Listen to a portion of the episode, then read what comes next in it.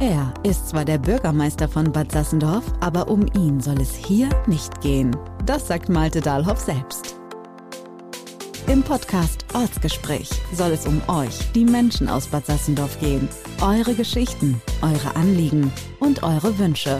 Nichts bleibt unbesprochen.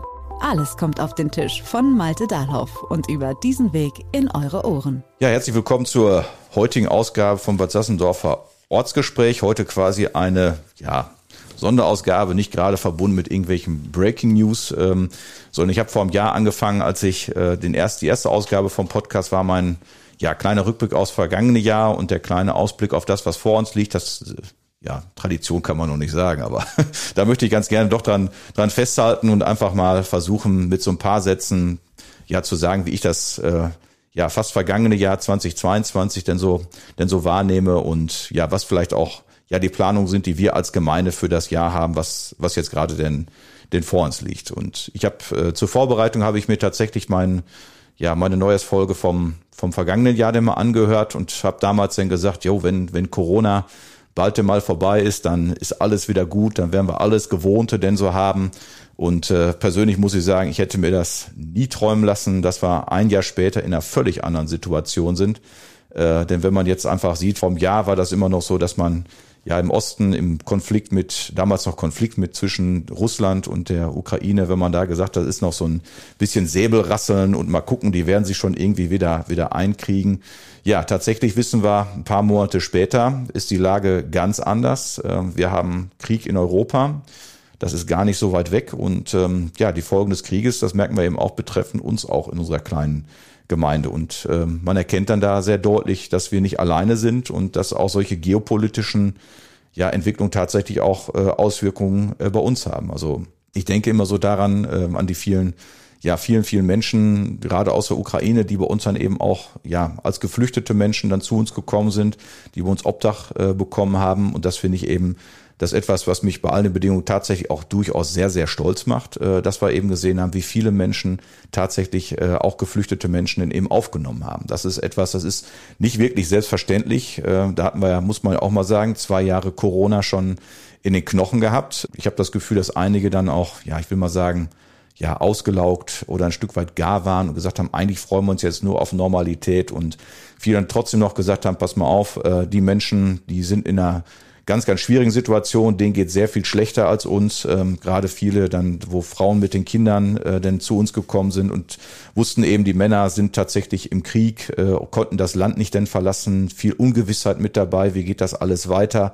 äh, gerade am Anfang, als auch dann so, ja, das äh, ganz große äh, Drohgebärde auch war, kommen Atomwaffen zum Einsatz. Also eine ganz, ganz schwierige Zeit, die wir dann am Jahresanfang erlebt haben und die uns jetzt ja ja ein Stück weit dann eben, ja nicht ein Stück weit, sondern tatsächlich heute noch äh, sehr intensiv jetzt einfach mal prägt, wenn es eben, wenn wir wissen, wir äh, sehen nicht, wissen nicht genau, wie der Winter äh, in der Ukraine jetzt wird. Uns erreichen dann immer so die Nachrichten, dass da Menschen wirklich tagelang ohne Strom, ohne fließend Wasser, ohne Wärme äh, tatsächlich sind. Und ich glaube, jeder kann es ganz gut nachvollziehen, wenn man dann einer Situation sich durchaus auf den Patt macht und sagt mit den Kindern, äh, das funktioniert so nicht mehr, wir brauchen da eine ante und andere Unterbringung. Also das ist sicherlich etwas, was mich in diesem Jahr sehr stark denn eben auch denn bewegt hat, auch das Gespräch mit Einzelnen. Und umso mehr bin ich sehr, sehr ja, glücklich und auch stolz, wirklich, wie viele da bei uns zugepackt haben, sagt, ob es jetzt Obdach war, äh, das, wo dann Zimmer zur Verfügung gestellt worden sind, Wohnungen zur Verfügung gestellt worden sind, ganz viele Spenden zusammengekommen sind oder eben auch Wohnungen ganz auf die wirklich äh, ratzi-fatzi denn renoviert worden sind. Ich denke an die Aktion dann gerade auf Haus Düsse, wo ganz viele Ostinghauser mit angefasst haben äh, und da in den Wochenenden gewerkelt haben, um letztendlich da eine, ein Haus dann nochmal von Grund auf denn zu renovieren und die Haus Düsse dort ähm, auch mit Material intensiv unterstützt hat. Also wirklich tolle, tolle Beispiele, kann man nicht anders sagen, wo die Menschen unserer Gemeinde wirklich nochmal zusammengestanden haben, den Leuten Dach über dem Kopf gegeben haben, Sicherheit gegeben haben. Ich glaube, das ist das, was da ganz besonders benötigt wurde. Und wenn ich jetzt eben auch sehe, wie gut das in unseren Schulen und in Kitas denn funktioniert, dass die Kinder sich dort denn eben integrieren und was eben Zeichen dafür ist, dass bürgerschaftliche Hilfe dann im Alltag nach wie vor denn so so funktioniert. Und wenn ich eben an die anderen Folgen des Krieges eben auch denke, manch einer kriegt das ja mit, ob es jetzt Materialengpässe sind, weil irgendwelche Teile, die bisher in der Ukraine äh, produziert worden sind, jetzt dort nicht mehr produziert werden können. Oder das eben, was uns ja gerade jetzt äh, zum, zum Jahresanfang beschäftigen wird, eben das Thema Energiepreise äh, spielt eine ganz große Rolle sicherlich mit dabei. Also da kommt, ähm, also das werden wir, glaube ich, auch in den nächsten Wochen noch erst richtig merken, äh, was das für uns im, im Alltag auch nochmal zusätzlich bedeuten kann. Deswegen bin ich zumindest ganz froh dabei. Wir werden zwar unseren Gemeindehaushalt erst äh, statt zum Jahresende zum äh, Ende Februar erst verabschieden. Das ist etwas anders, weil wir eben gesagt haben, wir machen das eben eine Sitzungsrunde später, weil wir dann eben viele Finanzdaten noch etwas klarer sehen wollen und eben auch das Angebot der Landesregierung angenommen haben, dass man bestimmte Kosten, die mit dem Ukraine-Krieg dann eben verbunden sind, tatsächlich äh, isolieren. Das heißt, wir können quasi eine Nebenrechnung aufmachen, was äh, ja Viele Buchhalter machen sich dazu viele Gedanken, was das denn bedeutet und wie man das machen kann.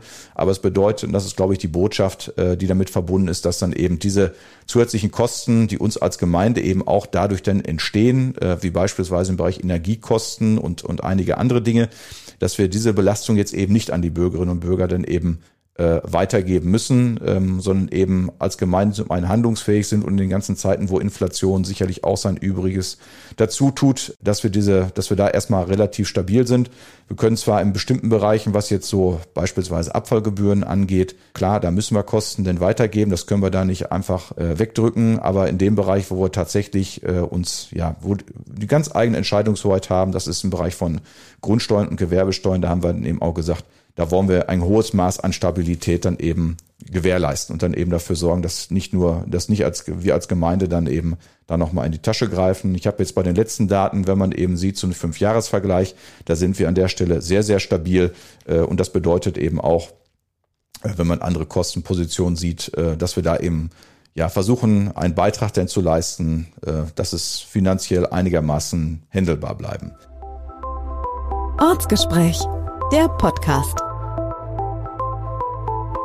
Wenn ich jetzt mal so an die Lichtblicke jetzt mal schaue, da gab es sicherlich auch eine ganze Menge in diesem Jahr. Einfach jetzt ein großes Maß mehr an Normalität. Corona hat so seinen Schrecken meines Erachtens denn verloren. Ähm, es war vielleicht jetzt gerade so im aufkommenden Frühjahr, wenn ich so dann denke, wie viele Veranstaltungen nachgeholt wurden. Das war ja quasi an den Wochenenden war ja wirklich der Bär los. Ähm, also ich hätte, glaube ich, ähm, gefühlt äh, bei den ganzen Einladungen, die ich bekommen habe, glaube ich, zu Hause mich nur blicken lassen müssen zum, zum Schlafen oder zum Umziehen. Ganz so intensiv habe ich es tatsächlich nicht getrieben, habe ja zum Glück auch noch zwei stellvertretende Bürgermeisterinnen, die mich da eben auch sehr gut denn unterstützen, aber es war schon wirklich eine ganze Menge, was man gesehen hat, ähm, äh, dass viele jetzt im Frühjahr gesagt haben, hm, es ist relativ belastbar, dass wir dann eben auch feiern können äh, und dann eben auch Jubiläen nachgeholt wurden, wie beispielsweise das Jubiläum vom äh, TUS Sassendorf. 102 Jahre sind es am Ende dann äh, geworden, die gefeiert wurden. Ähm, ich denke an die ganzen Schützenfeste, wo es eigentlich wirklich so schön war, alle einfach mal wiederzusehen und eben auch man ja, oder ich dann eben auch ja wahrgenommen, dass viele wirklich wieder sehr ungezwungen einfach mal gefeiert haben und äh, was ich persönlich auch ein, als ja Highlight damit empfunden habe, war unser äh, Gemeindeschützenfest, was wir in diesem Jahr dann im September in Neuengeseke gefeiert haben. Wir haben es ja in einer Podcast-Folge auch mal mit dem Vorsitzenden Georg Wilhelm Dicke auch mal etwas beleuchtet, wo viele sich vom Schützenverein auch Gedanken gemacht haben, machen was, machen was nicht. Ich eben auch sehr dankbar war, was vielen eben ja auch den Mut bewiesen haben, gesagt haben, wir machen es einfach, äh, wir bereiten uns darauf vor und ja, der Erfolg gibt an der Stelle recht. Es hat wirklich wunderbar, es war ein wunderschönes Fest.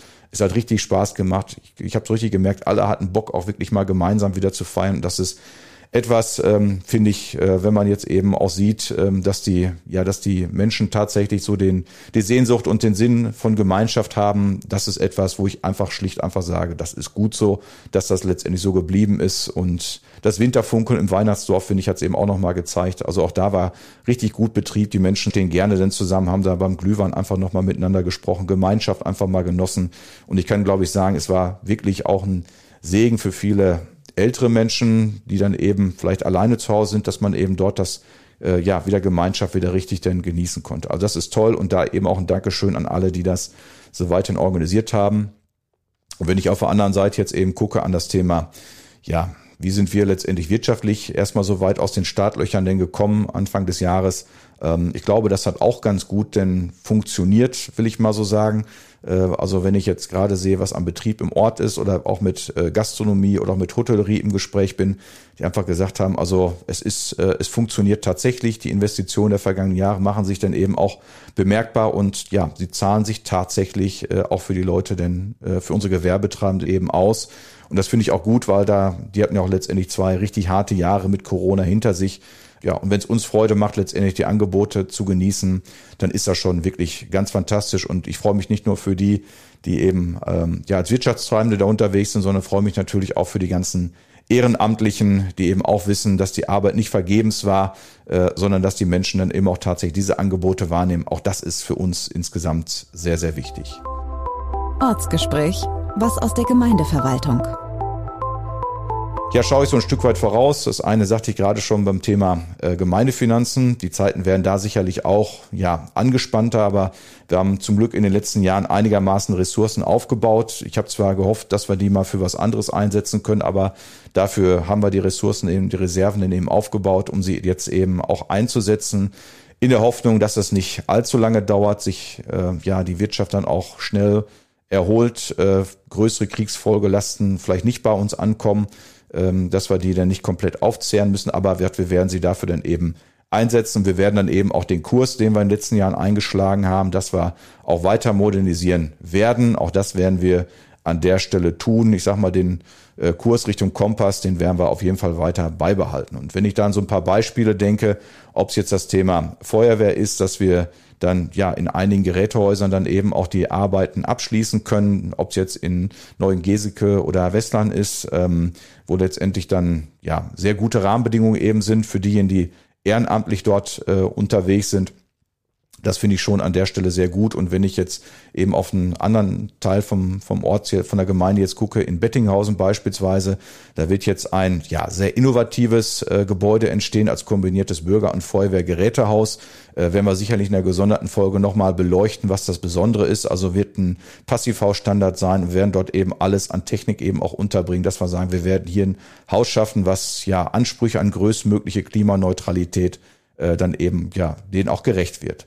Ich denke auch dran, dass wir sicherlich dann eben auch weiterhin unterwegs sein werden, ob jetzt im Zentralort oder auf den Dörfern, dass wir dann eben auch weiter Angebote schaffen für Wohnraum und ähm, ich glaube, wir werden da eben nochmal eine neue Situation einleiten können, dass wir, wir haben Glasfaserausbau, was heutzutage eben fast genauso wichtig ist wie die eigenen vier Wände.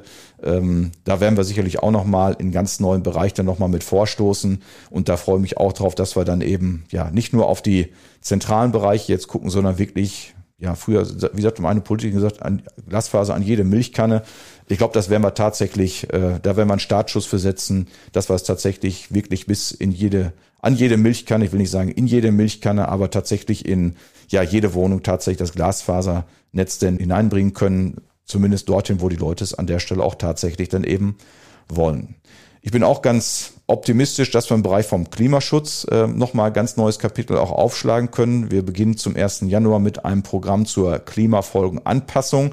Äh, das ist etwas, ähm, das Heißt natürlich auf einer Seite, dass wir anerkennen, dass es den Klimawandel gibt. Ich glaube, das ist auch völlig unstreitig und war auch nie streitig, dass wir uns Gedanken machen, wie kann man letztendlich am besten damit eben umgehen, wie kann man letztendlich auch Situationen mit viel Regen, äh, mit, äh, mit langer Trockenheit und großer Hitze, wie kann man damit umgehen und vielleicht entwickeln wir daraus eben auch das eine oder andere, wie man dann eben ja auch versuchen kann, das Klima präventiv dann eben auch zu schützen. Und ich bin auch ganz zuversichtlich beim Thema erneuerbare Energien werden wir eben auch sehr viele Schritte in Unternehmen. Ich meine, das hat letztendlich dann das Thema äh, Energie jetzt in den letzten Wochen eben auch gezeigt, wenn ich sehe, auf wie vielen Dächern tatsächlich auch Photovoltaikanlagen entstehen, wie viele Leute denn ihre äh, Häuser denn eben auch umrüsten mit Luftwärmepumpen und vielem anderen.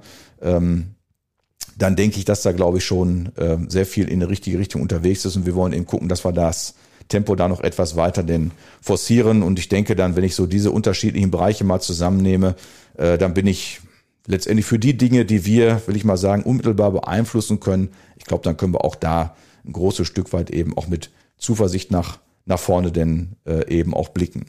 Ähm, eine Sache, die will ich ja auch nochmal ähm, am Rande anschneiden, denn das ist etwas, da will ich eben auch nochmal an alle appellieren, die sich einen Vorsatz fürs neue Jahr denn vornehmen. Ähm, es gibt ein Thema, das nennt sich im Moment immer das Thema Vorsorge für großflächigen Stromausfall immer überschrieben mit dem äh, schillernden Wort Blackout. Ähm, auch da darf ich äh, gerne immer darauf hinweisen. Ähm, ich denke, wir packen das auch mal in die Shownotes da mit rein. Auf die Veröffentlichung vom Bundesamt für Bevölkerungsschutz und Katastrophenschutz. Die haben eine wunderbare Checkliste entwickelt, ähm, wie man sich denn darauf vorbereiten kann. Also was kann ich mir zu Hause an Vorräten nochmal denn zulegen? Also wer einer, wenn jemand sagt, ich brauche nochmal einen Vorsatz fürs neue Jahr, der vielleicht nicht sportlicher Art ist, äh, dann kann ich auf jeden Fall das äh, ähm, letztendlich dann eben auch immer ähm, ja ans Herz liegen, sich dort einfach auch mal ein paar Gedanken zu machen, wie kann ich mich auf sowas denn mal vorbereiten. Und wir wollen hoffen zwar, dass solche Sachen wie jetzt Corona jetzt auch endgültig durch die Tür sind, aber es kann ja mal was anderes denn sein, dass man eine Zeit lang an die eigene Wohnung denn gebunden ist und paar Vorräte kann man dann auch für solche Zwecke, glaube ich, äh, ganz gut dann einfach mal, mal anlegen. Und dann denke ich, werden wir auch sicherlich an dem Punkt kommen, dass man dann eben ja, äh, auch, äh, wir hoffen zwar nicht, dass wir darauf angewiesen sind, auf ehrenamtlich im Bereich unserer Gefahrenabwehr, ähm, also unsere freiwillige Feuerwehr, äh, die in solchen Situationen ganz besonders gefordert sein würde. Ich kann an der Stelle nur sagen, wir stehen da immer in einem sehr guten Austausch mit unserer äh, freiwilligen Feuerwehr und ich kann, glaube ich, sagen, äh, so etwas macht vielleicht dann, äh, auch sowas wie Stromausfall, macht vielleicht dann unerwartet kommen, aber ganz unvorbereitet sind wir nicht und ich kann, glaube ich, sagen, dass die Vorbereitung dafür immer besser werden. Da auch ein dickes Dankeschön eben an unsere freiwillige Feuerwehr. Ihr macht da echt einen tollen Job. großes Dankeschön. Bei der Gelegenheit möchte ich eben auch an alle richten, die in unserer Gesellschaft dann eben auch Verantwortung übernehmen. Ähm, ist auch ein großes Wort, aber ist etwas, ähm, ja, ist heutzutage nicht mehr selbstverständlich, leider.